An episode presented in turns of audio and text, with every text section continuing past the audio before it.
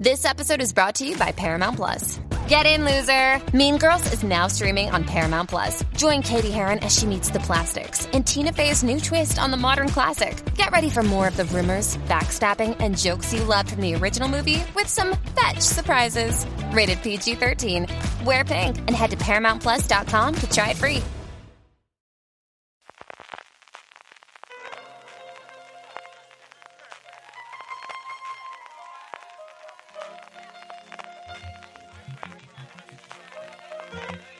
Estás escuchando Fuera de Series con CJ Navas.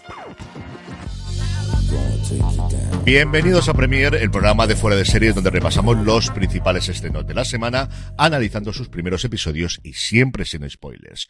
Hoy vamos a hablar de la cuarta temporada de Para toda la humanidad y de The Buccaneers, aristócratas por amor, que llegan a Apple TV Plus, la miniserie Nolly, que ya podéis disfrutar en filming, la segunda temporada de Vaya Familia Klaus en Disney Plus, las peripecias de Belén Esteban y compañía en Sálvese quien pueda, sí, sí, vamos a hablar de Sálvese quien pueda, que llega evidentemente a Netflix junto con la serie documental de Robbie Williams y recuperaremos además el documental Pelea antes de Navidad en Apple TV Plus. Yo soy CJ Navas y por hablar de todos estos estreños con mucho sabor a mantecado navideño me acompaña Juan Francisco Bellón. Juan, ¿cómo estamos? Muy buenas, pues aquí sobreviviendo ya a los primeros estrenos navideños, porque Halloween se ha acabado y ya es la Navidad. Los supermercados tienen mucho turrón de suchar y, ya es Navidad. Ya en, en casa me estoy peleando para que no se ponga todavía el árbol de Navidad, pero me parece que lo tengo complicado. A mí creo que me queda uno, dos fines de semana como mucho. Creo que me queda uno de cambiar la ropa y el siguiente ya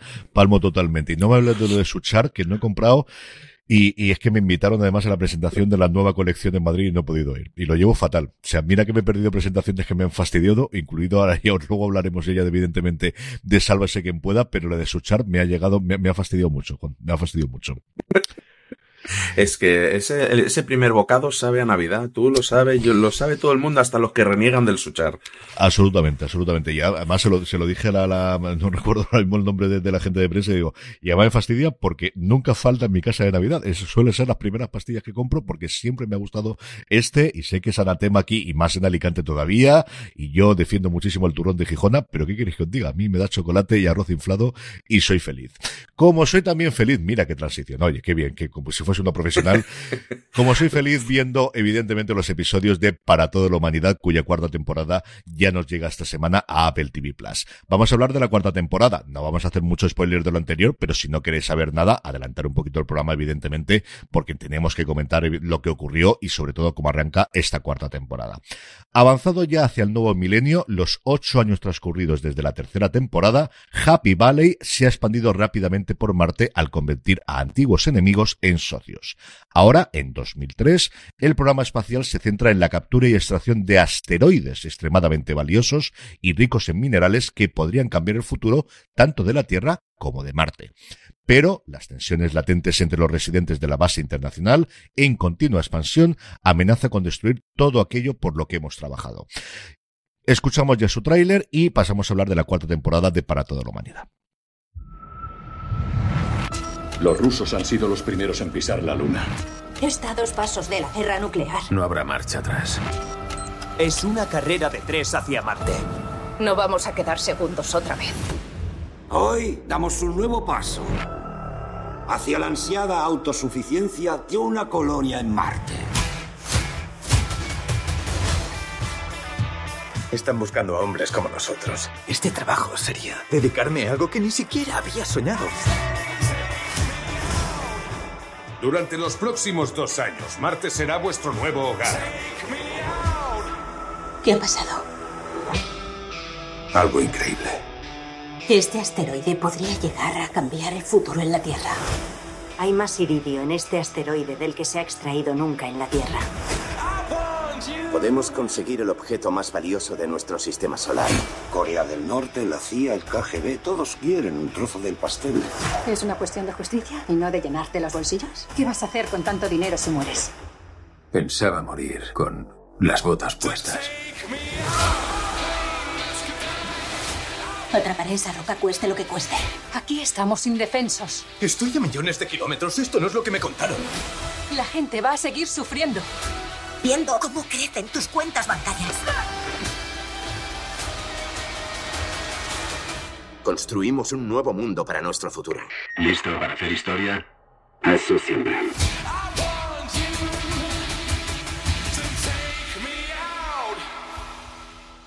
Juan, estamos ya de vuelta. ¿Qué recuerdas tú de, de, de Para toda la humanidad inicialmente y luego eh, hablamos un poquito de las tres primeras temporadas? Uh, yo recuerdo eh, aquel primer tráiler en la presentación que hizo Apple antes de que llegase Apple TV Plus y como era una de las grandes apuestas y de seguida, claro, su sinopsis, esa historia de la carrera espacial alternativa en el que los rusos llegaban primero a la Luna y no se detenía esa carrera espacial, mm, a mí me atrapó desde el primer momento. Y luego, cuando llegó la plataforma, vamos, ya a mí me tuvieron adentrísimo desde el primer episodio. No soy de los que dicen que la primera temporada era floja. Lo siento mucho a mí, me fascinó su primera temporada, me encantó. La segunda creo que subió el nivel como yo nunca hubiera esperado ver en una segunda temporada, porque, y es algo a lo que parece que Apple nos, nos está mal acostumbrando, porque luego esperamos lo mismo del resto de las series. Mm. Y, ostras, y quizá es su tercera temporada un poquito más flojita, pero es que, claro, es que la segunda temporada fue tan espectacular que, que repetir eso era, era complicado. Yo no sé tú cómo, cómo recibiste esta serie. Yo recuerdo para mí que era la vuelta a la ciencia ficción de Ronald D. Moore, que había hecho evidentemente Battlestar Galáctica, que venía del mundo de Star Trek y que había hecho carrera y mucho dinero gracias a Outlander cuando adaptó las novelas, las eh, novelas en su momento de Diana Gabaldón. Y es cierto que volvía a una ciencia ficción que a mí jamás me había traído especialmente, que era la carrera espacial. Es un mundo que a mí, dentro de todos los universos de la ciencia ficción, yo nunca he sido especialmente seguidor de todo lo que ha hecho la NASA, de lo ocurrido. Al final tienes, pues eso, el conocimiento las películas, los documentales, pero en una cosa que me atrajese inicialmente. Me gustaba mucho del proyecto que estaba Joel Kinnaman, que es lo primero, no lo primero que hacía, pero sí después de hacer en su momento The Killing, que es lo que le dio a conocer entre el mundo de las, de los seriéfilos, tenía muchas ganas de ver este personaje como astronauta y sobre todo Michael Dorman, al que yo adoraba en Patriot, en Prime Video, que ya se había estrenado desde entonces y lo veías aquí en una gran superproducción, junto con Greta Smith, que es una actriz de esas secundarias que siempre me ha gustado en todos los papeles que, que, iba haciendo. Eh, como os decía, es una serie creada por Ronald de Moore, siempre decimos la serie de Ronald de Moore, pero realmente los showrunners de ella son Ben Nevidi y Matt Wolper, que la crearon junto con él y son los que han llevado las riendas y han llevado el, han trabajado como showrunners y así desde luego lo podéis eh, comprobar cuando hablan repentinamente o recurrentemente en el podcast oficial que ofrece Apple TV Plus, que yo lo recomiendo encarecidamente. Está muy muy bien, igual que el de Fundación y es una pena que no hayan hecho de Silo, yo creo de Silo de cara a la segunda temporada lo van a hacer. Está muy muy bien normalmente los, los eh, podcasts oficiales que hace Apple TV Plus sobre sus series. Y a partir de aquí, a mí me ocurrió lo mismo que a ti. Es una serie que igual que ocurrió con la primera oleada de series de Apple, no tuvo especialmente buenas críticas, centradas sobre todo en el primer episodio. A mí me gustó muchísimo el primer episodio, me gustó todas las temporadas. Coincido contigo que la segunda, yo creo que sobre todo por viniendo de la primera y como continuación de esa fue sobresaliente, fue una temporada maravillosa. La anterior fue de alguna forma una, eh, bueno, pues personajes que ya no están, viendo el envejecimiento de otros y un poquito de, de, reestructuración y creo que muchas de las semillas que se plantaron en esa tercera temporada las hemos podido ver en esta cuarta y a ver cómo acaba, porque Juan y yo hemos podido ver los siete episodios de los diez que van a conformar esta eh, cuarta temporada. Centrándonos ya precisamente en la temporada, Juan, ¿qué podemos contar sin demasiado spoiler a la gente de acercarnos más allá de la sinopsis y el tráiler que hemos podido ver? Bueno, creo que a, a, diferencia de otras temporadas en el que teníamos más acción durante, durante la temporada, aquí creo que sí que empieza bastante fuerte el primer episodio, pero creo que se nos deja algo que se va cociendo a fuego lento para, para estallar en los tres últimos episodios. Y digo, para estallar en los tres últimos episodios, que no los hemos visto no porque nos haya dado tiempo, sino porque Apple ha sido tan, voy a decir, zorra, zorrupia, como sea, porque es que necesito Yo creo que está los efectos. Yo creo que está grabando los efectos y nos los pondrán. No, no, no, no. O sea, la última frase del séptimo episodio dices, adiós. O sea, y te dejan así. No, no, no, no. O sea, no puede ser. Claro, te vaticinan que va a ser que se han dejado todos los fuegos artificiales para esos tres últimos episodios que no hemos visto. Ahora, que suceda o no, no lo sabemos. Pero sí, sí me ha gustado porque de alguna manera no dejamos nunca esa guerra fría que para nosotros acabó hace muchos años, pero aquí creo que se ve magnificada de nuevo por una serie de conflictos que tenemos en Rusia, por cierto personaje que acabó allí en, en la temporada anterior, que tiene ahora un papel fundamental. Eh, y tenemos es que incluso temas de mafias en Marte que parecen poca cosa lo primero, pero que parece que se van a convertir en algo más importante y que puede, y bueno, que al principio parece un poco, esa trama parece un poco más inconexa que el resto, pero da la sensación de que de cara a este final de temporada que nos espera y que no vamos a ver hasta enero, me me cago en la leche, eh, pues parece que va a estar todo mejor conectado. ¿Qué tenemos? Tenemos de nuevo a Joel Kinnaman, que, la que como salga en la próxima temporada va a tener que ir con taca taca propulsión en el espacio que a mí es de lo poquito que no me está gustando de la serie es, no, no Joel Kinnaman, el maquillaje de Joel Kinnaman, que en la tercera temporada ya cantaba un poquito, pero en esta canta todavía más. Y luego, no sé, personajes que recuperamos. Eh, tenemos a, a, Gwen Smith haciendo de Margot Madison, que me parece que sigue sensacional. Es que desde la primera temporada creo que es un papelón. Volvemos a tener a Chris Marshall haciendo de Daniel Poole, a a Sintigu haciendo de Kelly Baldwin, a Coral Peña de, de un personaje que me, me encanta y me fascina, que es el de Aleida Rosales, que es que, que la hemos visto crecer. Es que a lo tonto, a lo tonto, yo no tengo en la cabeza ninguna otra serie, o que yo recuerde ahora mismo a priori, que abarque 40 años de historia. Es que, claro, hemos visto cuatro temporadas, no hemos visto esos 40 años porque tenemos un montón de saltos temporales. Pero pero realmente tienes la sensación que son unos personajes que los has acompañado durante toda su vida o de gran parte de su vida. Es, es fascinante. Y luego lo, lo que decías tú, lo del podcast oficial. Pero es que aquí Apple te llena la temporada de regalitos. Siempre tienes un montón de vídeos, de material extra en la en YouTube y en la propia plataforma de Apple TV Plus, de cosas que han pasado entre medias, a nivel político, a nivel histórico, sobre música. Recuerdo la temporada 2 en el que se había invertido, eh, Lennon no había muerto en un asesinato y quien había muerto era el Papa Juan Pablo, que fue al revés en la historia. Todos estos pequeños cambios. Y y lo que me, me encanta de cómo en las primeras temporadas eh, seguía más o menos fiel a la historia que conocemos y conforme a partir de la segunda se va despegando de la realidad que conocemos y ya es ciencia ficción total. Mm, yo es una serie que mm, respiro pensando en cuándo va a llegar la siguiente temporada. Para mí es mi serie favorita de Apple, ese rincón al que vuelvo siempre, en el que toca la ciencia ficción de manera maravillosa, en el que desarrolla los personajes también excelentemente y en el que siempre tienen espacio al ser un, planeta Tierra alternativo a, a sorprendernos siempre sin parar. Yo, por los aspectos que, Juan ha ido tocando, a mí me encanta la trama de Marte, en la que vemos un personaje nuevo que llega como empleado de Helios. Marte, como os decía en la sinopsis y como comentábamos, en su sitio muy parecido a lo que podría ser nuestra estación espacial actual, en la que tenemos los americanos, tenemos los rusos de la URSS y tenemos a esos eh, personas que teníamos de Corea del Norte por los hechos que vimos en la tercera temporada y tenemos a Helios Aerospace y muchas otras compañías que están empezando a entrar allí. Y lo que vemos, a mí lo que me ha fascinado, que al final, ahí yo no sé con Ronald de Moore qué, peso tiene, pero uno de los mejores momentos que tuvimos en Galáctica es cuando de repente colonizan un planeta y crean una sociedad de nuevo y se ve cómo la sociedad, pues los humanos somos humanos para bien y para mal, para descubrir cosas y para hacerlo. Y aquí el cómo en ese Marte colonizado se están creando estatus distintos. Se crean, por un lado están los astronautas, por otro lado están los obreros que trabajan para que todo se siga manteniendo.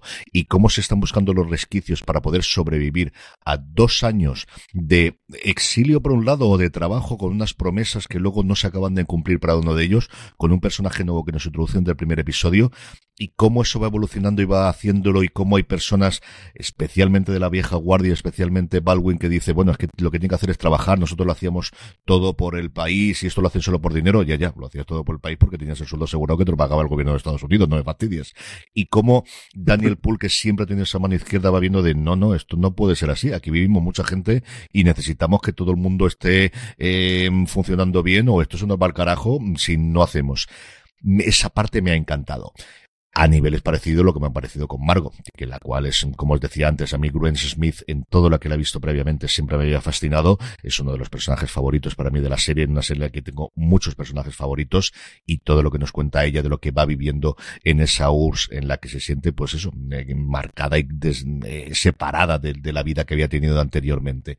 Y luego una cosa que se, esta sí que se va haciendo muy a fuego lento, es la relación que va surgiendo entre Leida Rosales y Kelly Baldwin. Y yo creo que ese también era de, nos quedan estos personajes, queremos seguir teniendo a ellas dos, ¿cómo las vamos a poder unir? Creo que lo hace de una forma muy inteligente, de una forma bastante lógica en el punto de partida que tienen las dos, el cómo salen y el cómo se van a unir para intentar hacer algo diferente que permita a las dos desarrollarse profesionalmente y poder ir adelante con las, las ideas que tenían eh, posteriormente. Y aquí me estoy mordiendo mucho la lengua para no contar nada de lo que ocurre en los primeros episodios.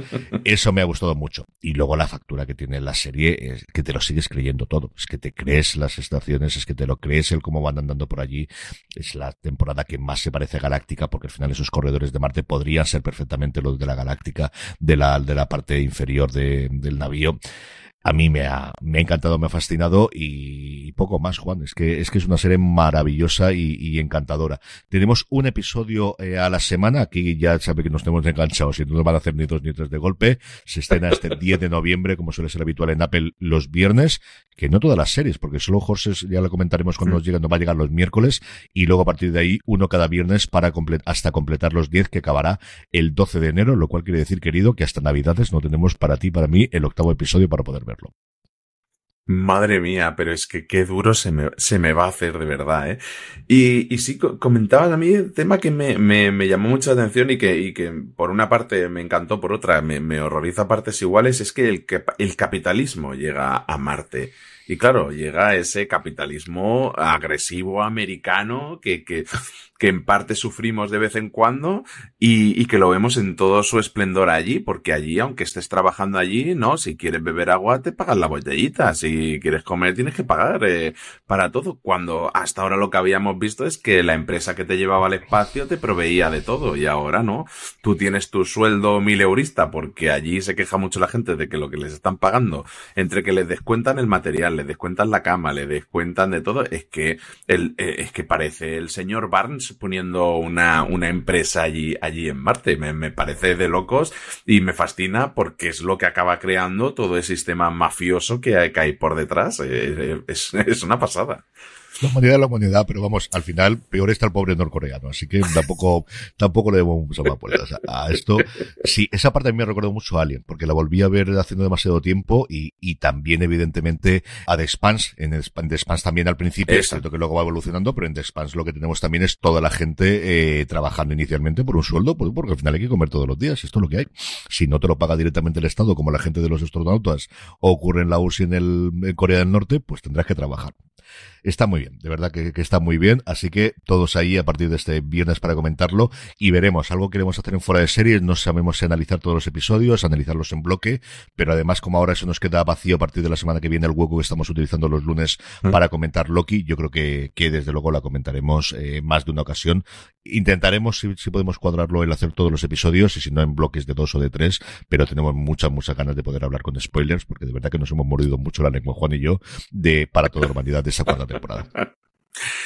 Sí, sí, es que no, no poder decir nada, ¿eh? Y ahora ya, claro, lo, lo importante es sobre todo qué es, qué es, qué es lo que va pasando después de ya de varias temporadas. Y, y pasamos de Apple TV Plus y nos vamos a Filming porque ha estrenado una serie bastante chula esta semana. Una serie de tres episodios que ya tenéis completa desde este pasado 7 de noviembre, eh, que nos trae Russell T. Davis, el creador de Years and Years, y se trata de Nolly, cuya sinopsis dice que la historia del reinado y la caída de Noel Gordon, quien fue una estrella de telenovelas de la cadena ITV durante mucho, mucho tiempo. Escuchamos su tráiler y seguimos hablando de ella. ¡Acción! Buenas noches, soy Noel Gordon. Motel Crossroads. ¿Puedo ayudarle? No, no, no, no, no, no, no. ¿No te han dicho que no uses mi silla? Sí, error. Doña Noel Gordon. Todo lo bueno llega a su fin. Tienen planes para el futuro de la serie, pero sin ti. Si ella se va, nos vamos todos. No me matéis. Estamos hablando de Meg. ¿Así?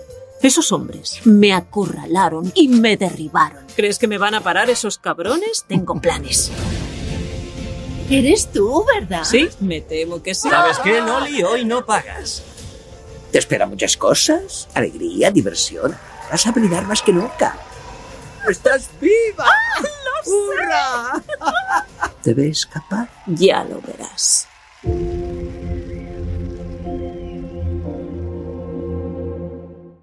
Bueno, CJ, yo sé que a ti te ha gustado muchísimo. A mí me ha gustado, pero tengo algún pero. Eh, ¿Qué sabías tú de Nolis? ¿Conocías tú el personaje de esta señora? Y sobre todo, qué bien está Elena Bonham Carter. Absolutamente nada. Yo lo que sabía es que Filming tenía mucho, mucho interés por ella, que Lorenzo Mejino lo había comentado como uno de los grandes estrenos británicos de los últimos tiempos, y el pedriqui que tenía, por un lado, delante de la pantalla, como dices tú, de Elena Mohan Carter, y un montón de gente que luego me ha visto en, varias series y producciones británicas, si os gusta, desde luego las series eh, inglesas, y luego que venía creada por Russell T. Davis, que era quizás lo último que ha hecho antes de volver a coger las riendas de Doctor Who de cara a los tres especiales ahora navideños y de cara a la próxima temporada que tendremos del Doctor. A mí es una serie que me ha gustado mucho. Eh, mm, es de las series que recuerdo de me hubiese gustado ver más. O sea, yo creo que una de las grandes hándicaps que tiene la serie es, se centra en lo que Russell T. Davis quiere contar, pero es una vida tan apasionante la que tiene esta mujer. O sea, es una mujer que nos cuenta en los primeros segundos cómo fue históricamente la primera persona que salió en una retransmisión televisiva en color. O sea, las pruebas en color de lesión en color se hicieron en Inglaterra, no en Estados Unidos, y la primera persona, porque antes había salido eh, imágenes, creo recordar, y mm, por lo que estuve leyendo posteriormente, y, y fondos y paisajes y cosas por el estilo, pero la primera persona que sale es ella de adolescente, mucho más de niña. La serie la sacan de adolescente, pero la realidad fue con ocho años, porque si no, no te cuadra, fue la primera persona que salió, la primera mujer desde luego, que salió ahí en medio. Una mujer que antes de tener ese reinado en las, en los, eh, las soap operas inglesas, en las series diarias, fue presentadora de televisión, fue entrevistadora, y hay un momento también en la serie en la que nos vemos como entrevista a Macmillan, porque fue la primera mujer que entrevistó a un primer ministro que en ese momento estaba en el poder en Inglaterra.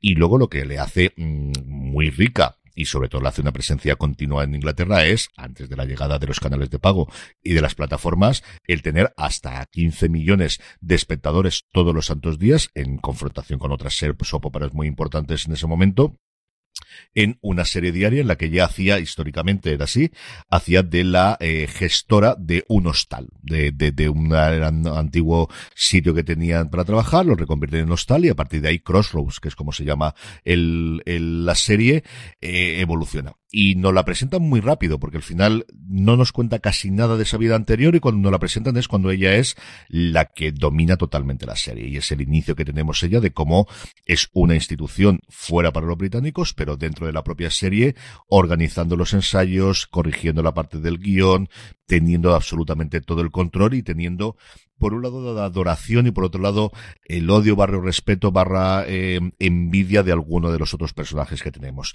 La relación que ella tiene con el que es eh, de alguna forma el recepcionista que luego en la serie acabaría casado con la hija suya en la, en la ficción, es absolutamente maravillosa. Se hacen una pareja absolutamente maravillosa de una Noel Gordon que también fue un icono gay. Eso también vemos varios momentos, incluido este eh, actor o este personaje, actor en la vida real, que era gay, y lo vemos en varios momentos como tienen toda esa adoración.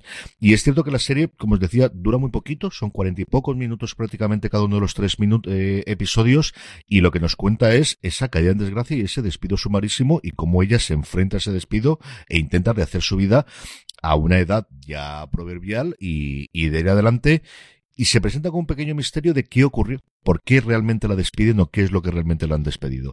Está todo el mundo muy bien, la recreación histórica yo creo que está muy bien y Bonham Carter es un caramelo. O sea, yo creo que es una de estas eh, cosas que cuando la lees, ella cualquier otra, pero mm, eh, viendo imágenes históricas de, de Noel Cordón, te, te la crees que lo puede hacer y está maravillosa. Creo que es una serie que eh, tiene más ese tono de las series que no son de ciencia ficción que Russell T. Davis ha contado, con muchos de sus temas clásicos, de la mujer, del tratamiento, no desde luego como otras mucho más duras, o sea, la parte de, de, de, de, toda la gente gay fundamentalmente, porque no tenemos tanto LGTBI, sino la parte gay. Mm.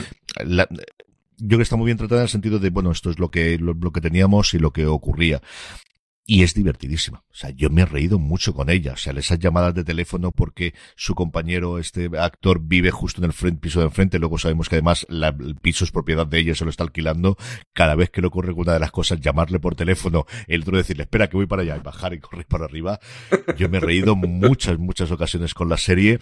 El personaje de la, de su hija en la ficción también es un personaje delicioso. Y luego el funcionamiento de la tele por dentro, ¿no? Y de una serie diaria que no es tan habitual que veamos, sea más habitual que veamos las noticias, lo veremos con The Newsreader que va a llegar la segunda temporada dentro de nada a Cosmo y lo hemos visto en series británicas y en series americanas, evidentemente cómo funcionan programas de, de variedades, lo vimos en, Sunset Strip, en el Estudio 60 ahora que, eh, se nos ha ido expedientemente Matthew Perry y se ha hablado mucho de ella, lo hemos visto de dramas, de sitcom y de lo que sea, pero no tanto de las series diarias que durante mucho tiempo están denostadas, hay una escena que es muy grandilocuente, muy a lo burro en, el, en un eh, autobús en el que ella la reconocen y hay un hombre muy malcarado en el que se mete con las series diarias y la contestación que ella le da, yo creo que es una constatación sencillamente maravillosa muy literaria y muy de y pegarte con sí. el martillo para que lo entiendas y sabes lo que es. Yo te digo que no es esta gente así, que no tengo ninguna duda. Yo es que con, jamás hablaría con alguien en el autobús, por muy famoso que sea, es una cosa que siempre me parece muy extraña. Creo que es una serie muy entretenida, muy divertida. Los tres episodios os los cargáis como si fuese una película medianamente larga y creo que vais a disfrutar mucho con ella. Sí, me ocurre un poco lo mismo. Creo que lo, único malo que puedo decir de la serie es que es un poco apresurada y que se sienta apresurada en su cierre un poco, pero nada más porque el resto es que es maravilloso. Elena Bonham Carter está divertidísima.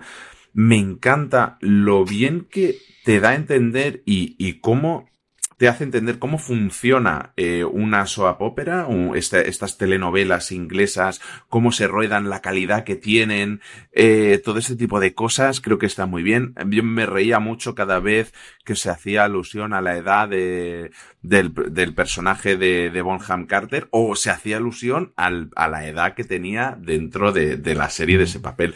Es, me, me, me encantaba. Y, y, luego eso, una serie mmm, pequeñita realmente, porque son muy pocos actores los que vemos en pantalla, ¿Sí? que, que, se, que se reducen básicamente al elenco de, de la serie de Crossroads y quizá al director y algún ejecutivo, pero es que no hay nada más, realmente es una serie pequeñita, coral, que funciona como un tiro y, y ostras, eh, quizá no es que tenga algo malo, algo más malo la serie, sino que quizá es algo de nicho y a mucha gente, o da la sensación de que sea algo de nicho porque es un personaje muy poco conocido aquí sobre todo, y que claro, que igual puede tirar a, a, más de uno para atrás, pero de verdad es que aunque no sepáis quién era esta señora realmente, es que es una serie muy disfrutable, que como dice CJ, os la vais a ver en, en nada y menos, y, y que, y que ostras, te deja con ganas de más, que al final es lo importante, que lo bueno y poco gusta y lo, y lo que dura mucho y es malo, poco. Sí, desde luego que todo lo malo que podemos decir es que nos hubiese gustado tener más. Ahí sobre el rodaje, esta es el origen de todas las series diarias españolas. Las series diarias españolas, eh, cuenta la, leyenda o vamos, todo lo que he podido leer es, empezaron en Cataluña, como tú bien sabes, con, con Gent del Pla, ¿no? Es la primera que mm. tuvimos y, y con Venter Creo Poble, que sí. Y, y aquellas eh, que tuvimos... Poblano, con Poblano, no sé si fue Poblano, sí.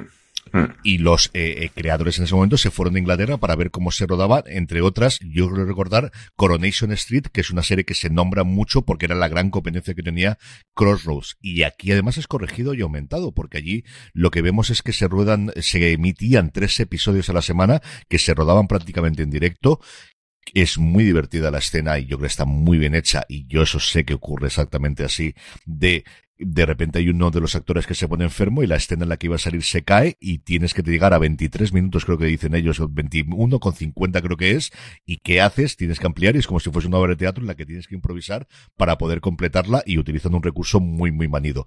Aquí es todavía más cafre. Las series diarias en España se emiten cinco días a la semana, como sabéis, y lo normal es que se rueden seis episodios a la semana porque la gente tiene que tener vacaciones y en verano hay que poder tener el, la construcción de los nuevos decorados, decorados de cara la temporada siguiente y se rodan normalmente seis episodios las, a la semana para intentar completar eso, intentando además dar el viernes por la tarde de descanso.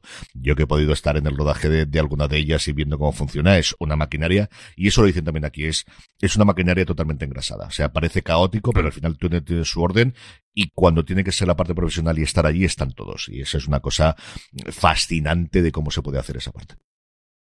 Sí, al final yo creo que es ese tipo de series y, bueno, de series y películas que hablan sobre el medio y de cómo se hace el medio, que seguramente a más de uno lo va a llamar más por ahí que por el personaje de Bonham Carter. Y, y eso, y unos personajes entrañables donde no hay apenas envidia que, quizás solo hay un personaje, porque es que mm. tampoco es que haya un malo, un malo no. real, y, y, la historia de, de, cómo ella intenta darle la vuelta y pelear hasta el último momento de, de lo que es el, el, un poco el, el, fin de su carrera, que es lo que está ya nada más empezar eh, la serie. Mm, a mí me, me, ha encantado, de verdad. Ojalá tuviéramos algo un poquito más expandido, pero si eso consigue que tengamos más series de esta calidad y que nos traigan más series los señores de filming, para mí es una apuesta segura de esta semana. Y no abandonamos Inglaterra porque vamos a hablar de The Buccaneers, aristócratas por amor, que así es su titulado, porque no han decidido, yo creo que las bucaneras era un nombre complicado de dar en España, así que han decidido poner ese subtítulo, la buena gente de Apple TV Plus, el Brillantor de Apple TV Plus. Para que no vamos a engañar, que esta es la forma en la que no están vendiendo, pero que todo el mundo va a hablar, aunque Juan nos dirá ahora si eso no es, pero es lo que va a reaccionar todo el mundo a partir del tráiler. La sinopsis. Chicas con dinero y hombres con poder. Nuevas fortunas y viejos secretos. Un grupo de jóvenes estadounidenses desenfadadas y fiesteras irrumpe en la encosetada escena londinense de la década de 1870, provocando un choque cultural angloamericano. La tierra de la rigidez y la disciplina es invadida por una refrescante indiferencia hacia las tradiciones centenarias. Enviadas allí para asegurarse maridos y títulos, los corazones de las bucaneras, aquí sí lo hemos traducido como bucaneras, tienen aspiraciones mucho más grandes y decir si quiero será solo el principio. Escuchamos su tráiler y volvemos a seguir. Chicas, brindemos por matrimonios, hombres, fiestas. No especialmente en ese orden. Queridas, nosotras siempre vamos primero. Para ciertas chicas sofisticadas, Nueva York se ha vuelto demasiado limitada. Estoy de acuerdo. Mi madre insiste en que las invite a usted y a sus hijas a Londres. ¿A Londres? ¿Londres, Londres? Por el baile de debutantes. Americanos son todos nuevos ricos. Estoy segura de que serán espantosos. Imaginen la cantidad de dinero. Brindemos por el nuevo mundo. Hombros atrás, cabeza alta. Quería que fueras valiente. Lo siento. Perdón, me llamo Nan. Bienvenido. Recién llegado de Nueva York. Imaginen un intenso romance con un apuesto lord inglés. Por supuesto, tú no tienes ningún interés en que te admiren. Puedo admirarme yo misma.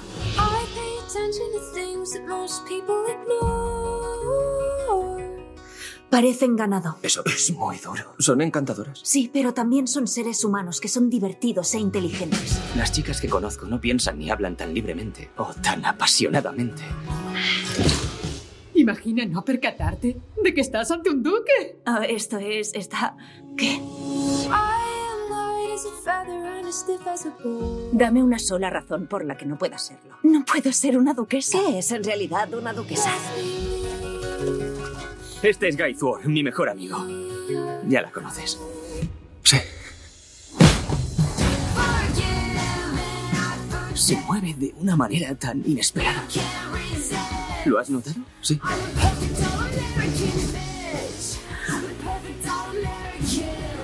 Las chicas les enseñan que si una historia no es una historia de amor, es una tragedia. Bueno, nos tenemos a nosotras. ¿Y si esta es nuestra historia de amor?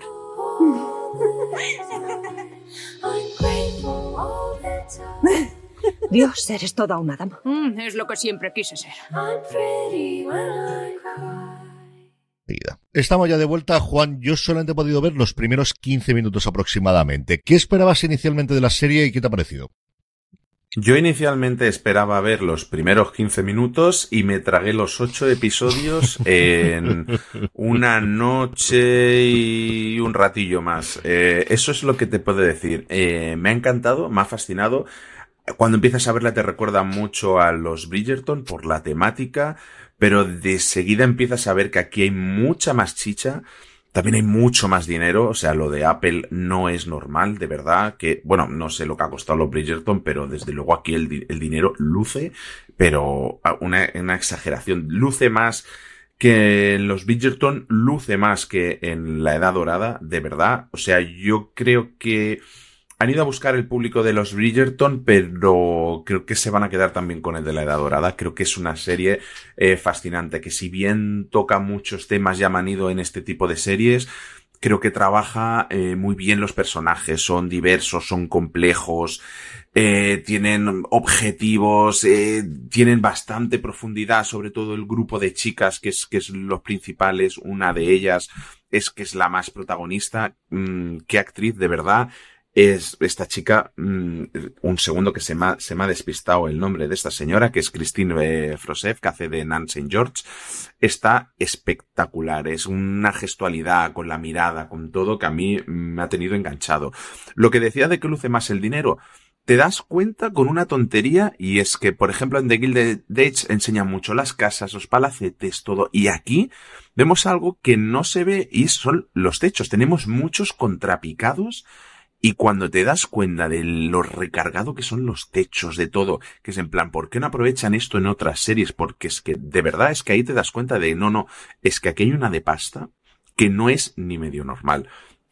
Luego, ¿qué más tenemos? Una narrativa que es muy realista, que, que es cínica, eh, tiene elementos musicales de pop rock que, que, dices a priori no encajarían en esta serie y creo que encajan perfectamente. Le dan un toquecito eh, mucho más fresco. Los temas de los que trata exploran la realidad del matrimonio y lo que era y, y lo duro que era el matrimonio para las mujeres de, de esa época. Eh, ah, tiene, no, no sé, de, me, me, encanta el, el, retrato de amistad que surge en, en, entre ellas, que va más allá de, de, los maridos con los que se tienen que casar, de las nuevas posiciones de poder a las que aspiran las familias, que, que todo esto lo vemos también en The Gilded Age.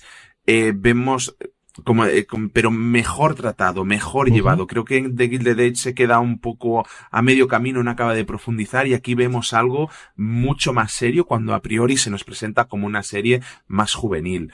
Creo que sabe atar muy bien todo, todos estos temas y írtelos mostrando poco a poco durante la temporada. Eh, tiene, tenemos a Cristina Hendricks en un papel maravilloso haciendo de la madre de, de, de, dos de las protagonistas, que está espectacular, de verdad. Bueno, como siempre suele estar ella, pues aquí más todavía. Eh, es que, claro, me deshago en halagos. ¿Tiene cosas malas? Sí, algún, igual, a, lo que decía, temas que hemos visto ya en muchas series, pero la contraparte es que están muy bien tratados. Y algunos roles masculinos que a priori parece que iban a tener, o, que a priori tienen mucha más eh, profundidad, pero que se quedan un poco en un tropo de este tipo de personajes. Pero como al final lo que importa y por lo que mueve la serie son ellas cinco, creo que, creo que te da un poco más igual eh, estos pequeños altibajos realmente. Yo preguntarte precisamente por Hendrix, que es quizás lo más conocido, al menos de nombre. Entiendo mm. que alguna de, de, las británicas porque han cogido americanas, pero yo el resto de la gente entiendo que lo habré visto en alguno de los casos como secundarios, pero yo no recuerdo haber visto a prácticamente nadie del elenco y son unas cuantas personas las que aparecen aquí. ¿eh? Eh, yo estuve revisando a muchas de las protagonistas y de verdad que la mayoría son desconocidos. Tenemos a este CEO que, que es que hace de, del duque de, en esta en esta serie que se llama, el, actor es Guy Remers y esto es de lo poquito que ha hecho, su contrapartida, porque tenemos, lo que decía, tenemos muchas cosas manidas, tenemos un triángulo amoroso también, no podía faltar en este tipo de, de series. Matthew Broom también ha hecho poquita cosa, es que de verdad, la, la, la que más ha trabajado de las cinco protagonistas es, es, es precisamente la que más protagonismo tiene. Tiene unos escenarios que son una maravilla, los vestidos, a veces, da la sensación de que están a medio camino de ser un poco más modernos de lo que tocarían en aquella época, pero qué bien hecho está todo. O sea, los vestidos, eh, maquillaje, escenarios, eh, decorados. Es que es de locos la cantidad de, de, de pasta que se han dejado en esta serie. Yo Decía así medio en broma que esto es como si Apple hubiera cogido un fajo de billetes y se lo hubiera pasado por la cara a, los Bridgerton, pero es que te da esa sensación. Los Bridgerton está muy bien, yo me río mucho con ellos, a mi mujer le encanta, pero es que, es que creo que es una serie que a aquellos que disfrutéis con los Bridgerton os va a encantar. Los que queráis más o creáis que eso os queda un poquito corta de Gilded Age, creo que aquí lo tenéis. En el primer episodio, os lo digo, quizá es el menos profundo, el que es más ligerito, pero que creo que sirve muy bien de introducción. Eh, no sé, a mí me ha encantado, ya te digo. Quizá iba con las expectativas muy bajas, pero a mí me ha fascinado esta, esta temporada y con ganas de segunda temporada, porque si no es problema el dinero, por cómo se queda, ah, tiene que haber segunda temporada. Apple aquí, precisamente para evitar eso, ha estrenado los tres primeros episodios este pasado 8 de noviembre, miércoles. Como os digo, esta ya es la primera lanza que Apple ha puesto ya los miércoles, porque empieza a estrenar a dos ritmos de dos series como mínimo semanales, y además tenemos los especiales de Navidad de Hannah Waddingham dentro de nada, llega Slow Horses y tiene que empezar a, buscar otro día para estrenar. Tres episodios ya disponibles a día de hoy, a partir de aquí un episodio eh, semanal, parece que los miércoles, como os digo, hasta completar esta primera temporada por ahora de ocho episodios que tendrá The Buccaneers Aristócratas por Amor. Sí, y ahora vamos con algo totalmente opuesto que yo sé que te la pasa muy bien, yo me he reído mucho también. Mm, vamos, no vamos con una serie, no vamos con un documental, vamos con un señor show. Sálvese quien pueda, o como fuera de aquí se ha llamado Fame After Fame, que me encanta el nombre, la fama después de la fama, y que su sinopsis dice así. Tras finalizar 14 años de éxito en Sálvame, los colaboradores del programa protagonizan este reality buscando nuevas oportunidades laborables en el continente americano. Escuchamos su tráiler y seguimos hablando de ella. Bienvenidos a América. Yo nunca he estado hasta los huevos de Terelu en Miami. Eso, tener huevos de hasta los huevos, tenéis los cojones de decirlo. ¡Ay, qué ha pasado! Creo que nos ha faltado un poco de lo que siempre hemos predicado. Ah, pues haberlo hecho, Terelu, haberlo hecho, que siempre das las elecciones a todo el mundo y no te hace claro que lo he hecho. No lo has hecho. Mañana me voy a España, ¿eh? Yo me pago la vuelta, pero yo me voy a España. ¡Hombre! Speaking English, foto, one, two, three, four, allí. Cariño, ahora te doy una botella de gazpacho, tranquila. ¿Qué quieres la receta? De la receta no te la voy a dar, ¿qué coño te voy a dar la receta? Pero es que a ti te ha contado una historia un asesino. Un asesino nunca mata a la víctima. Es un asesino. A mí me ha matado en vida. Esta casa está maldita, yo os lo dije. Es la casa maldita de Norbert Road. una casa maldita. ¡Arranca, Manolo! María, por tu lado, por tu lado. María, cuidado. Que está debajo nuestra. María, me tienes el brazo destrozado, joder. Nos vamos a divertir mucho. Vale ya de llorar, ¿eh? Vale ya de llorar. Bueno, estreno en Netflix con tres episodios disponibles desde este, desde este mismo 10 de noviembre, tres episodios más que veremos en 2024. Mm, CJ, ¿qué, ¿cómo te lo has pasado con, con, con, con Belén Esteban y compañía? A ver, vamos para allá. Yo creo que al final, al principio, o, aquí lo que tiene muchas relaciones es la relación que tengas tú con estos personajes y el funcionamiento. O sea, yo, la primero que yo recuerdo de Sálvame, entiendo que tuvo que hacer algo, pero yo el recuerdo que tengo es cuando yo vivía en Torrellano, había un peluquero que era una verdadera y absoluta maravilla. El, buen Iván de la peluquería Iván. Así, evidentemente, no era un alarde de, imaginación el dar nombre a la peluquería. Entonces, Iván era un, señor agradabilísimo, un chico muy joven, eh, rapidísimo, baratísimo, o sea, el precio al final lo que tienes en los pueblos, venía yo a pagar a Alicante, que tampoco es que digas que sea el centro de Madrid o el corte inglés o cosas por el estilo, a lo que tenía, y que además tenía una cosa maravillosa que era el sitio donde te lavaba la cabeza antes del corte, era un esto de masajes que te iba pasando el rodillo para arriba y para abajo, y era de los momentos en los que ya de tranquilidad, porque además era, cuando yo fui fue justo el embarazo y el nacimiento de las crías, así que era de los pocos momentos de felicidad absoluta de esto de tengo 30 minutos, me puedo olvidar de todo, no tengo absolutamente nada. Solo había un handicap, y es que en la peluquería de Iván todas las tardes, porque yo siempre iba por las tardes, siempre estaba su madre con dos o tres oriundas de Torrellano que estaban allí acompañando, en alguna ocasión estaban haciéndose algo, pero lo normal es que estaban simplemente acompañando y estaba Telecinco a toda tropo siempre con Sálvame. O sea, esa era la situación en la cual yo me iba siempre a cortar el pelo. Y era cuando yo descubría pues todo el circo que se había montado alrededor de esta gente. Yo evidentemente sí conocía eh, antes, yo recuerdo perfectamente la relación de Jesulín con Belén Esteban o esa persona, como dice ella, con la que tuvo una relación, porque ni siquiera dice el nombre a día de hoy. Yo recuerdo a muchos de ellos, recuerdo aquí Candández en su momento en la primera edición de Gran Hermano y luego el resto de haberlas vista y hacerla. ¿He visto algún programa de Sálvame? Yo creo que en la vida. Yo creo que he visto algún corte, he visto algún tráiler, he visto alguna cosa, he visto algunas cosas en redes, tengo gente alrededor que lo ha visto y me han contado, y siempre me ha fascinado el show en directo con lo complicado que hace hacer un show en directo en la televisión. Y esa parte siempre la he defendido, sé que no es para mí, pero que al final acompañaba a muchísima gente. ¿Qué es lo que tienen aquí? Lo que tienen aquí es que si entras en el juego de ellos es una cosa de no poder parar de reírte. O sea, es una cosa divertidísima y ellos mismos se lo toman así desde el principio. Las ¿Son ellas así? ¿Son ellos así? No lo sé. Si son los personajes, si son ellas.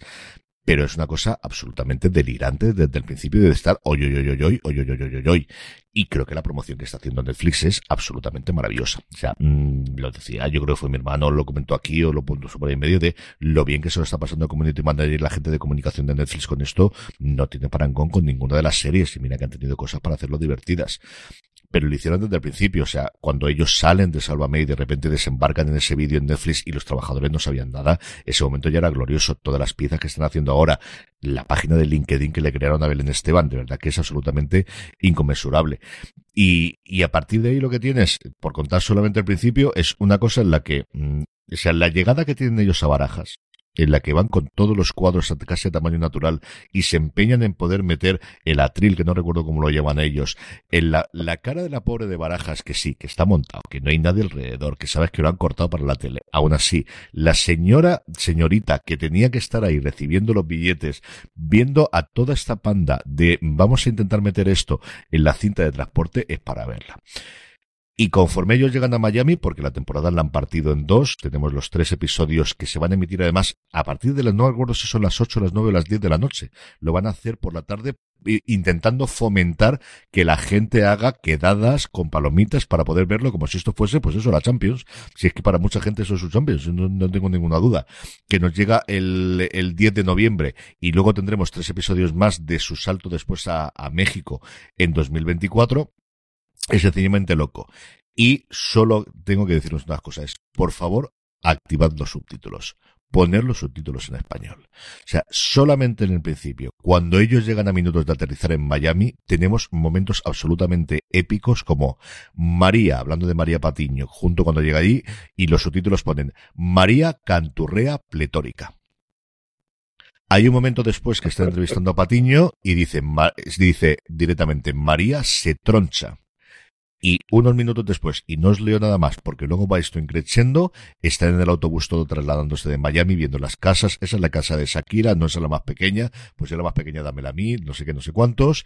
Y hay un momento que Lidia Lozano se pone a reírse y los subtítulos son Lidia se despotorra.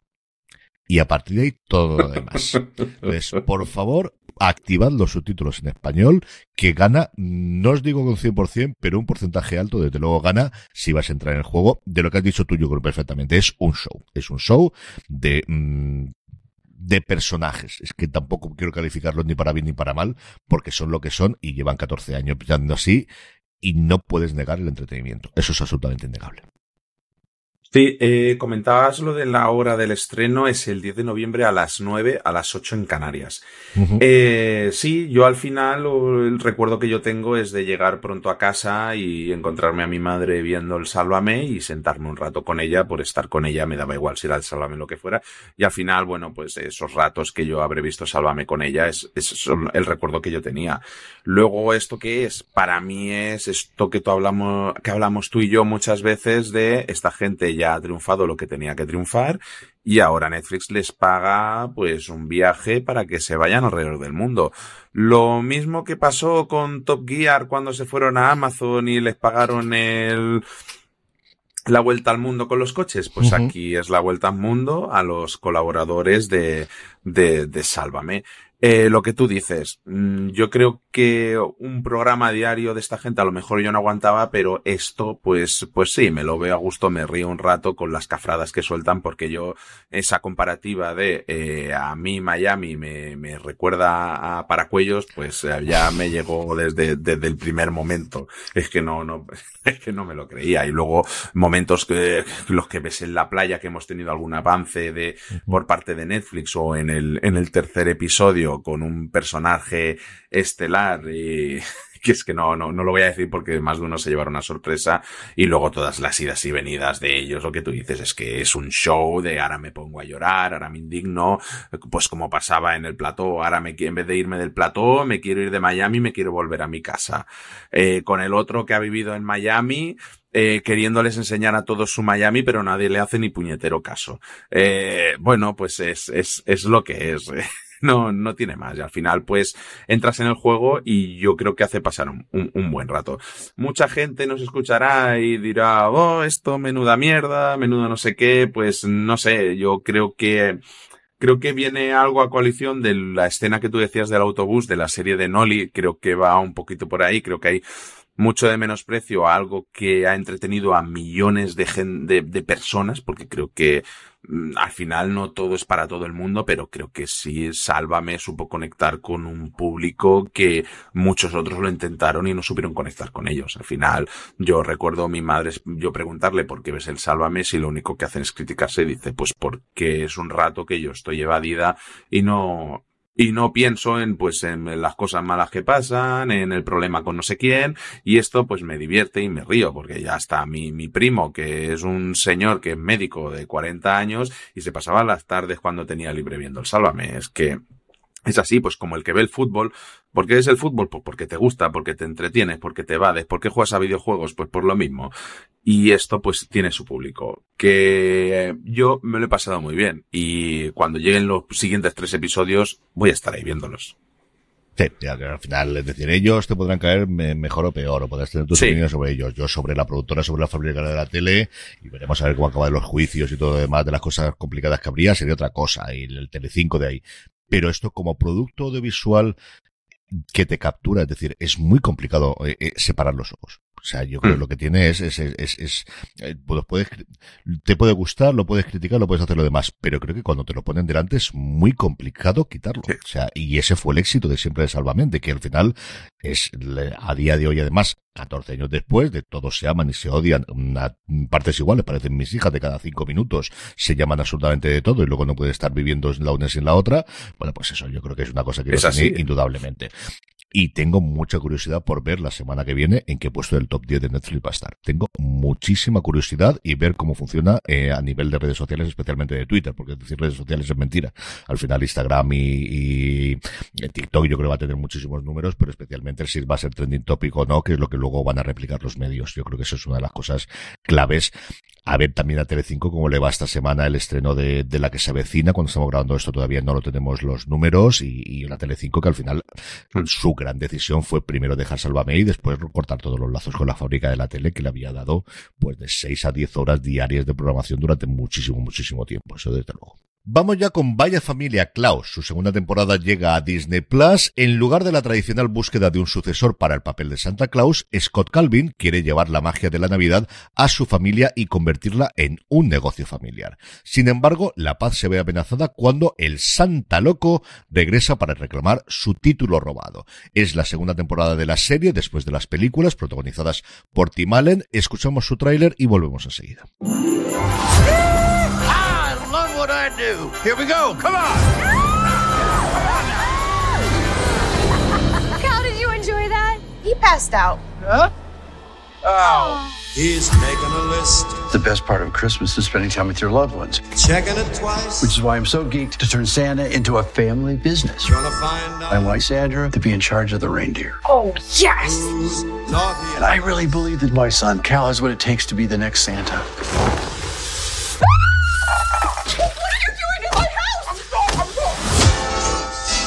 We got to make North Pole history part of Cal's training. Who's Magnus Antis?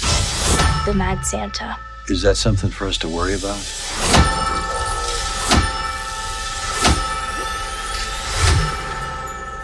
Santa? I am Santa, the rightful Santa. The Santa who occupies the North Pole now is a fraud! Ho, ho, ho! Time for a little Santa magic. Revenge will be swift and sweet. I am Santa, after all. Merry Christmas! I don't know if you know this or not, but I was wrongly exiled from the North Pole. I was very mean and very unfair. Yeah, you, you might have mentioned it. Ah! Our family is full of magic. We can handle this. Gary, get my jetpack. Gary, find the nutcracker. Gary, stop eating pudding out of the trash. When does it end? They're heading straight for us. Whoa, whoa, whoa, what is this? It's a Santa Blaster. A little uncomfortable knowing we have a weapon at the North Pole called a Santa Blaster. That's hilarious.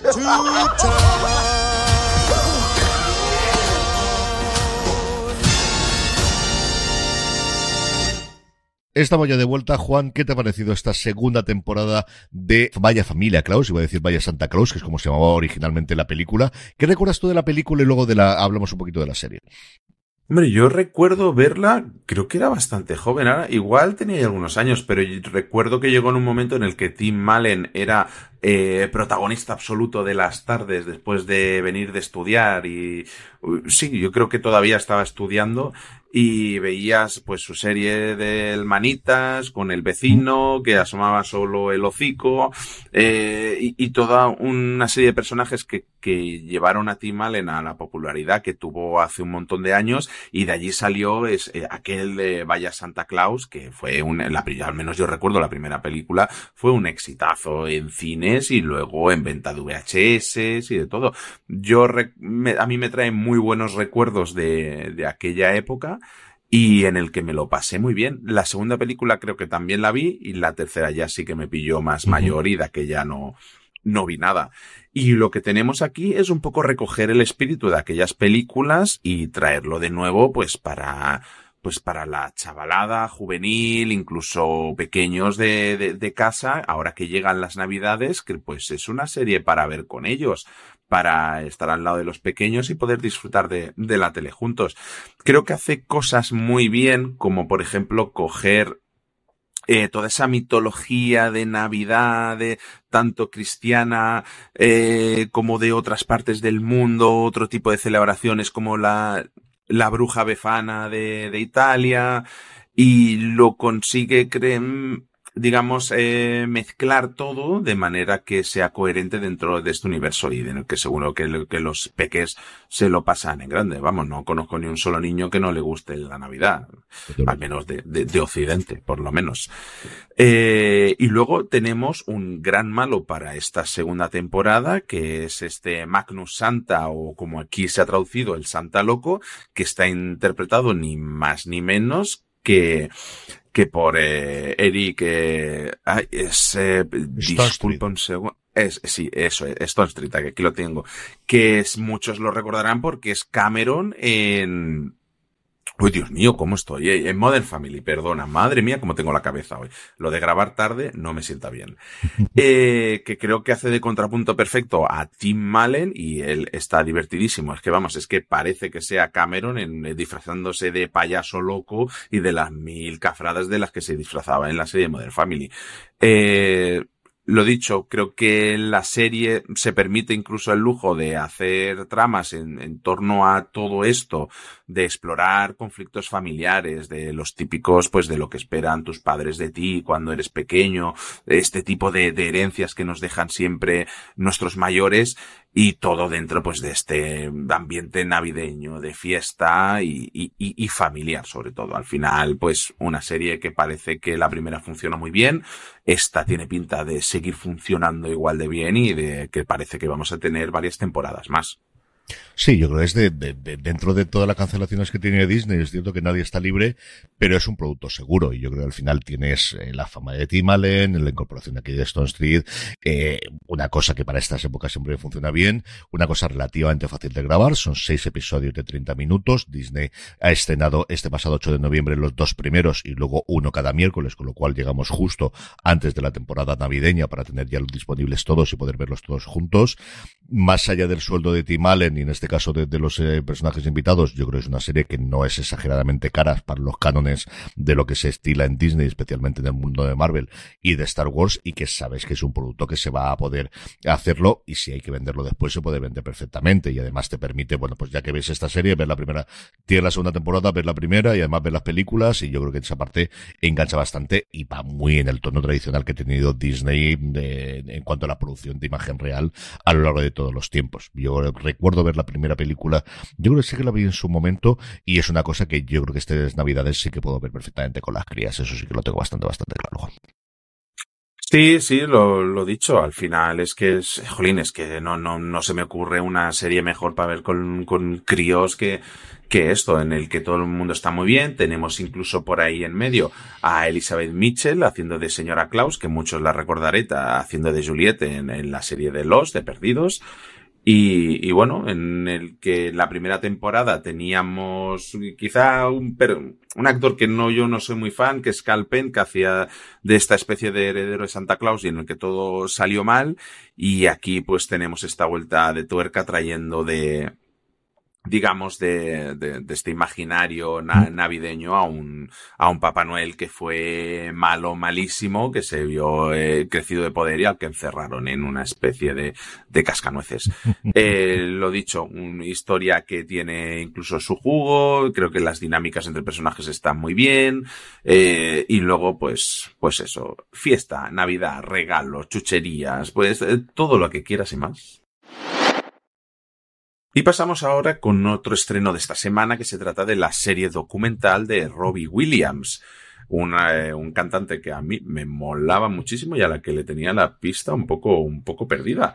Eh, lo ha estrenado Netflix este pasado día 8 de noviembre con todos los episodios disponibles. Se trata de una temporada de cuatro episodios y que yo sé que aquí hay alguien al que le ha gustado mucho. Pero su sinopsis es la siguiente. Tras 25 años de carrera inigualable en solitario, Robbie recuerda épocas pasadas y reflexiona sobre toda una vida bajo los focos. Escuchamos su tráiler y hablamos enseguida de Robbie Williams. It's astounding what's happened in my life. But the past has me in a headlock. Something has to give.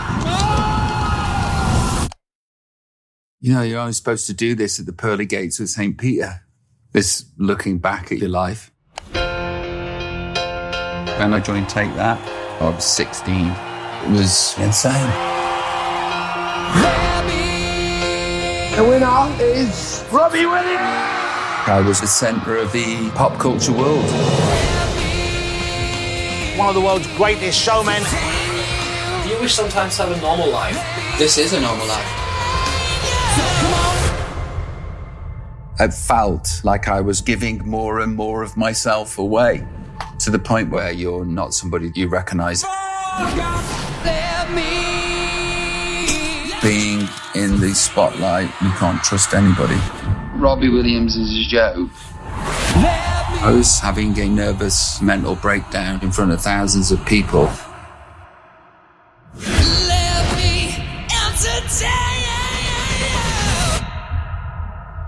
The thing that would destroy me has also made me successful. Touch the fire, push when it says pull, and see if I can live. So come on, I don't know how easy it is for people to get to know me. Who loves you? Mummy. Yes! Yeah. Who is this man? What does he mean? Who knows what's to come?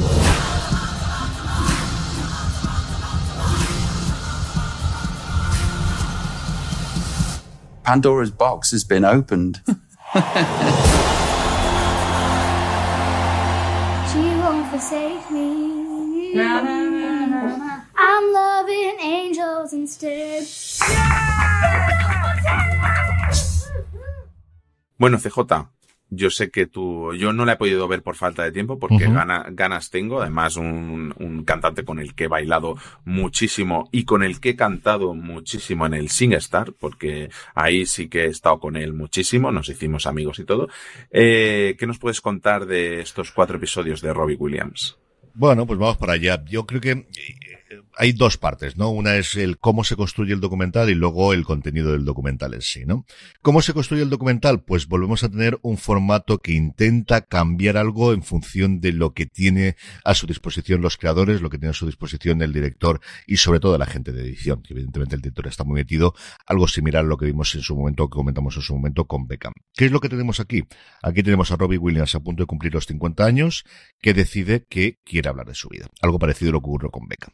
Quiere contar, porque está en una situación personal diferente, lleva 14 años casado con su mujer, tiene cuatro críos, críos pequeños, yo creo que el mayor no, supera los 10 años, porque al final es, bueno, pues cuando le ha llegado la paternidad y está en un momento vital eh, en el que quiere contar esa historia, hacerlo. ¿Y cómo cuenta esa historia? Pues lo hace a través de entrevistas, pero sobre todo lo hace a través del archivo que él mismo ha rodado durante muchísimo tiempo. Y es que Robbie Williams, desde que entró con 16 años en Take That, en esa época menos, porque sobre todo son eh, recursos que hay de cámaras y de cosas externas, pero muy poquito tiempo después está siempre con una cámara en las manos y se rueda muchísima cosa para hacer lo que él dice que es un blog o para lo que él dice que es su diario y que hasta donde yo tengo conocimiento hasta el día de hoy no había salido nunca a la luz. Era de una forma de autoterapia, era una forma de autograbarse, era una forma de recordar lo que había, era una forma porque siempre había tenido la idea de hacer el documental. Tampoco lo cuenta y tampoco lo dice.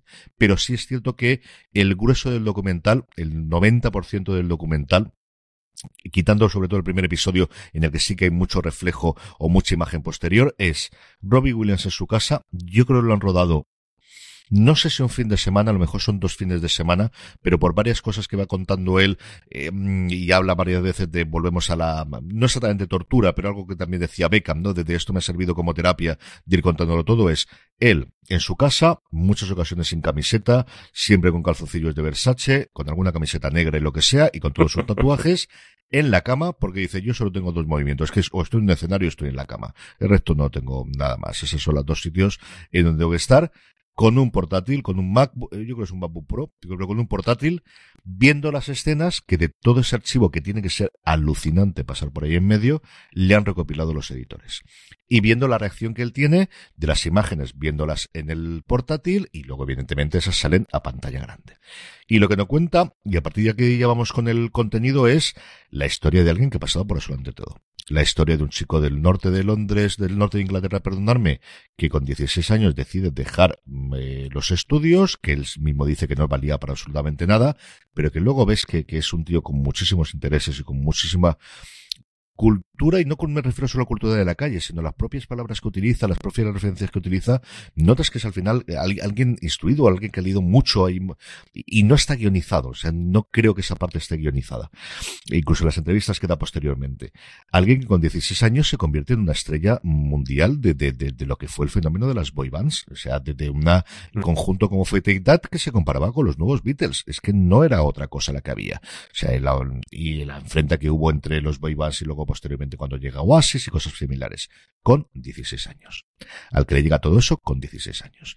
En una eh, banda además en la que había una persona muy clara, porque era el mayor de todos y el que marcaba todo el paso, que era Craig Breslow, y él cuenta cómo empieza a crearle muchísima envidia el que este tío esté dando la cara y que sea el que canta todos los solos y el que tenga esto, y decide, de alguna forma es él el que rompe Take That, el que deja Take That y se convierten en cuatro y hacen una gira, ellos cuatro solo, y eso le ocurre con 20 años que entra en una espiral de mm, alcohol y de drogas absolutamente loca con veintipocos años, de la que entra la primera vez en rehabilitación y sale de ahí haciendo un primer disco que es eh, el Through a Lensing Glass que es un absoluto fracaso de ventas inicialmente hasta el punto de que el sello discográfico lo va a quitar.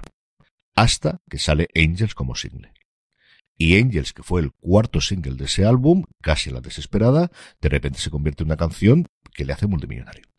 Y a partir de ahí es sus subidas y sus bajadas, combinado con sus relaciones personales.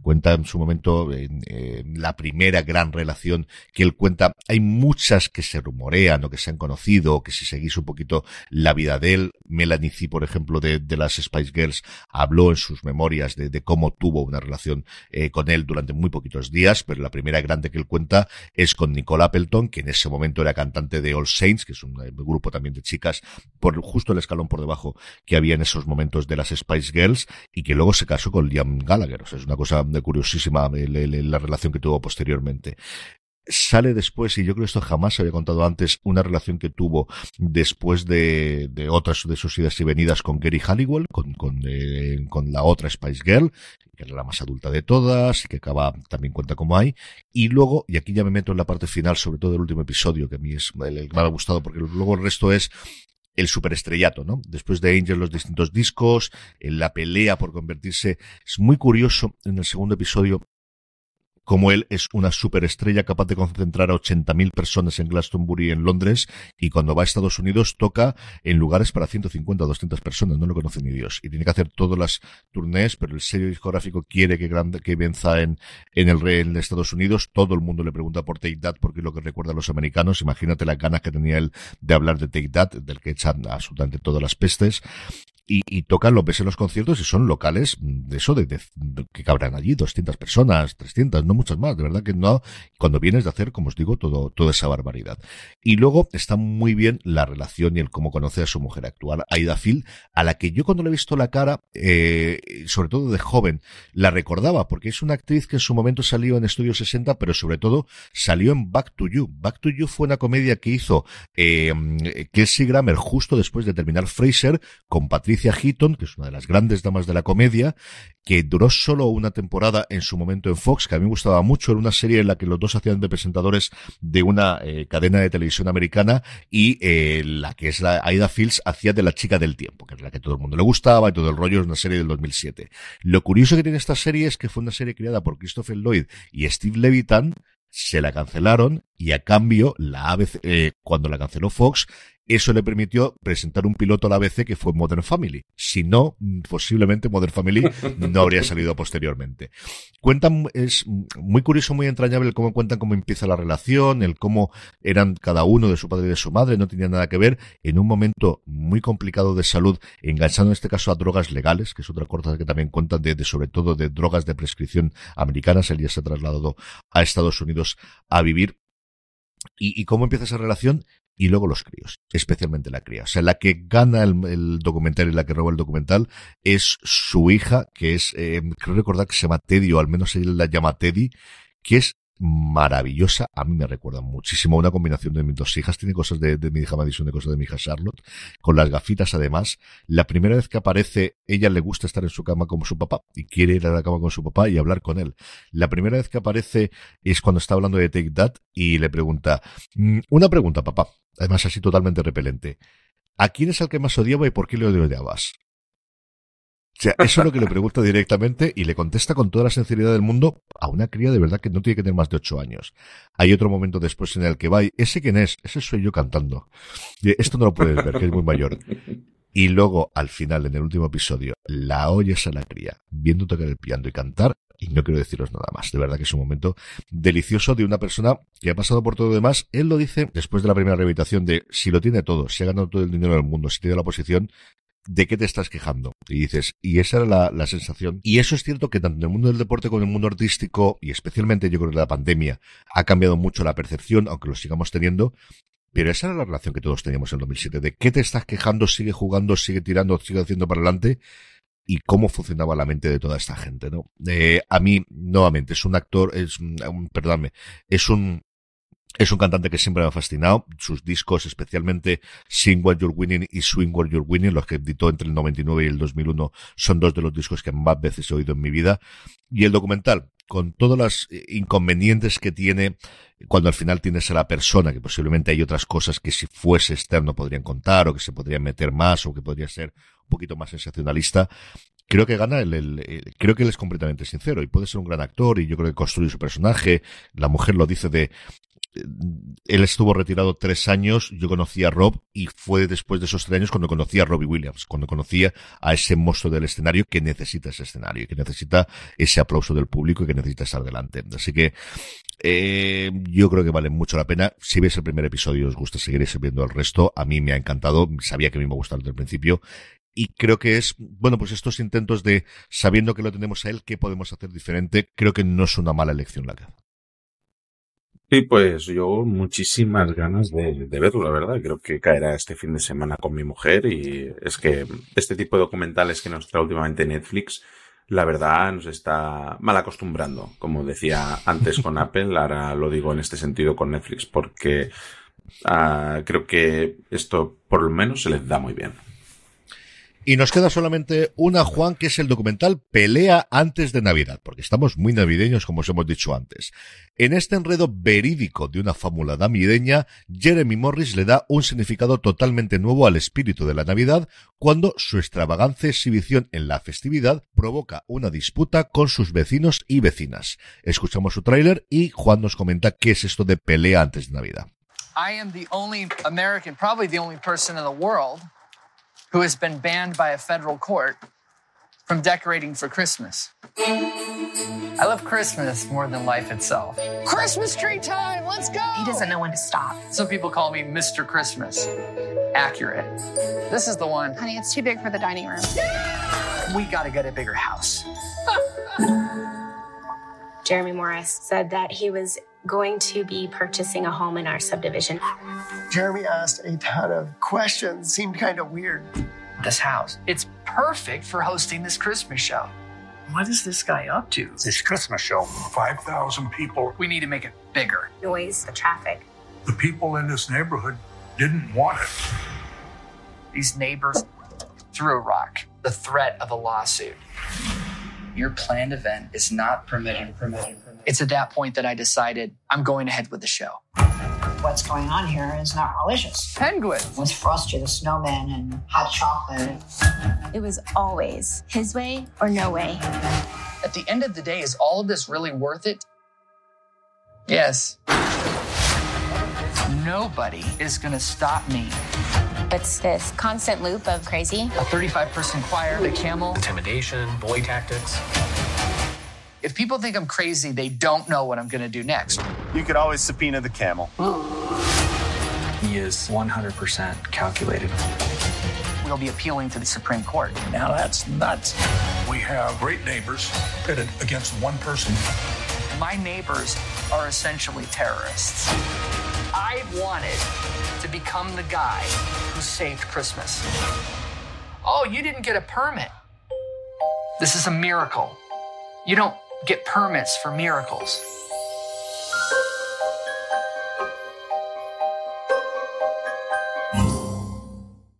Estamos ya de vuelta, Juan. Dime por qué hay que ver esto que se estrenó en el 2021, que está disponible desde hace mucho tiempo en Apple TV Plus.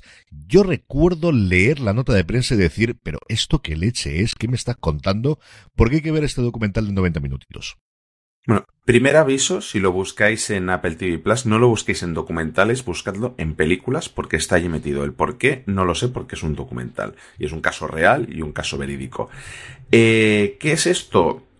Un resumen así sin explicar mucho de la trama sería el problema de llevar eh, algo que yo veo mucho últimamente en noticias en el mundo y es el como yo tengo libertad, hago lo que me da la gana y lo llevo hasta los extremos, ¿sabes? Pero ¿sabes lo que pasa? Que tu libertad acaba donde empieza la de los demás, pues ahí es donde empiezan todos los problemas.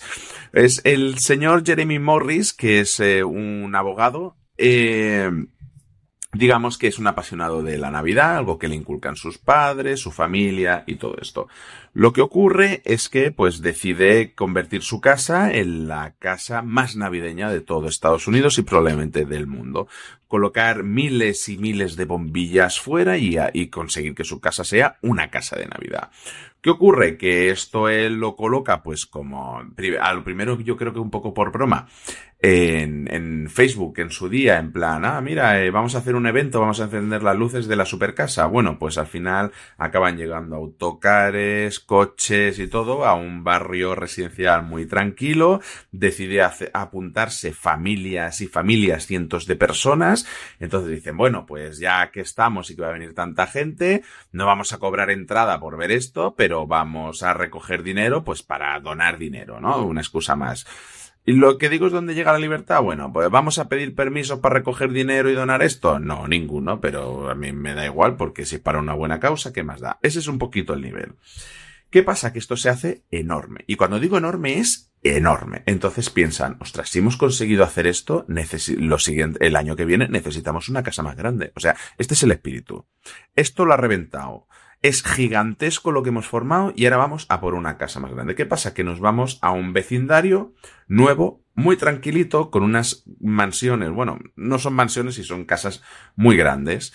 Eh, donde la vida es tranquila, sencilla, y este señor, el, yo creo que el problema que tiene es que tiene una actitud que de entrada no es muy amistosa. Ya entra amenazando, vamos a hacer esto sí o sí, os guste o no. Bueno, pues compran la casa y van pues con todo esto con esta actitud por delante de no, mira que los vecinos dicen que esto hay que hablarlo primero y tal, me la sudan los vecinos. Es Navidad. ¿Quién me va a decir a mí? ¿Sabes? aquel que oíamos antes, ¿quién me va a decir a mí cuántas copas? Pues no, aquí es, ¿quién me va a decir cuántas luces de Navidad voy a poner en mi casa? Y vamos a hacer un macroevento y vamos a contratar y me voy a ir a hablar con un señor de autobuses que también está medio loco y está de mi favor, pues venga autobuses como locos para que aquí vengan cuanta más gente podamos, que hay unas normas de comunidad en este vecindario que están por escrito me da igual, que los vecinos se quieren poner en mi contra, pues en vez de llegar a un barrio nuevo y conocer a la gente, tranquilamente hacerte amigo de ellos para caerles bien y que, bueno, pues te dejen hacer tu espectáculo. No, me voy a ir por todo el vecindario a hacerle fotos de todas sus infracciones. Eh, señora, usted no puede tener más de dos perros. Pues ya tengo una foto con sus tres perros. Veremos si este perrito, que eso es algo que veréis al final del documental, si acaban siendo dos o acaban siendo tres perritos. Eh, esto es lo que empieza a suceder. Lo que pasa después que se desmadra hasta tal punto la cosa que todo esto acaba en las noticias. Este señor lo primero que hace es, si no me dejes hacer nada, os demando, que para eso soy abogado. Cuando llaman, claro, como no se fían de él, lo primero que hacen, o sea, es que de verdad, cuando con esto acabas de entender qué persona es este señor. Cuando llaman al colegio de abogados de la zona, ¿conocen a tal señor? No, no sé qué, y dice, su apellido es tal. Y la respuesta es, Ah, sí. Sí lo conocemos, sí. En plan, ya, ya sabemos de qué nos vas a hablar. Pues es ese tipo de relación. ¿Qué ocurre? Lo que decía, todo se desmadra tanto que llega hasta el punto de que simpatizan con él un grupo de paramilitares de extrema derecha americanos, de estos que se van a las fronteras a disparar a inmigrantes, de estos que se pusieron del lado de Ted Bundy, sí, sí, el mismo Ted Bundy que habéis oído, se pusieron del lado de él, que liaron la de Dios, pues este grupo paramilitar se va y se pone del lado de este señor. Claro, pues esta es la magnitud que coge todo esto. De verdad es un documental delirante de no puede ser, no puede ser, de estar todo el rato viendo esto es no puede ser, pero ¿cómo pueden ser tan cabrón este tío, ¿cómo pueden estar liando la de Dios? Dice, es que yo vivo ahí y lo mato. Eh, bueno, pues es este tipo. Y claro, esto es Estados Unidos, esto es, que va a venir gente armada aquí. Pachulo yo, como me traigas un arma, el que se lía a tiro soy yo. Pues este es el nivel de delirio, de locura de un documental que dura hora y media, cosa seguro desde que, que empieza no no, es que es imposible apartar la mirada, dejar de escuchar. Es una cosa totalmente delirante, esta pelea antes de Navidad. No sé cuándo voy a sacar hueco, pero te digo yo que sacaré hueco para verlo. Sí, sí, sí. Totalmente. Me lo han vendido perfecta y absolutamente. Y con esto terminamos Premier esta semana. Pasaros por fuera de series.com, que tenemos muchísimo más contenido durante todos estos días y también, evidentemente, por nuestra tienda, pensando en las fechas navideñas para regalos o autorregalos, que siempre están muy bien. Ya sabéis, fuera de series.com barra tienda. Don Juan Francisco Bellón, un abrazo muy fuerte y hasta la semana que viene. Un abrazo enorme, nos vemos otra semana más. Y a todos vosotros, querida audiencia, que tengáis muy buen fin de semana y recordad, tened muchísimo cuidado de fuera.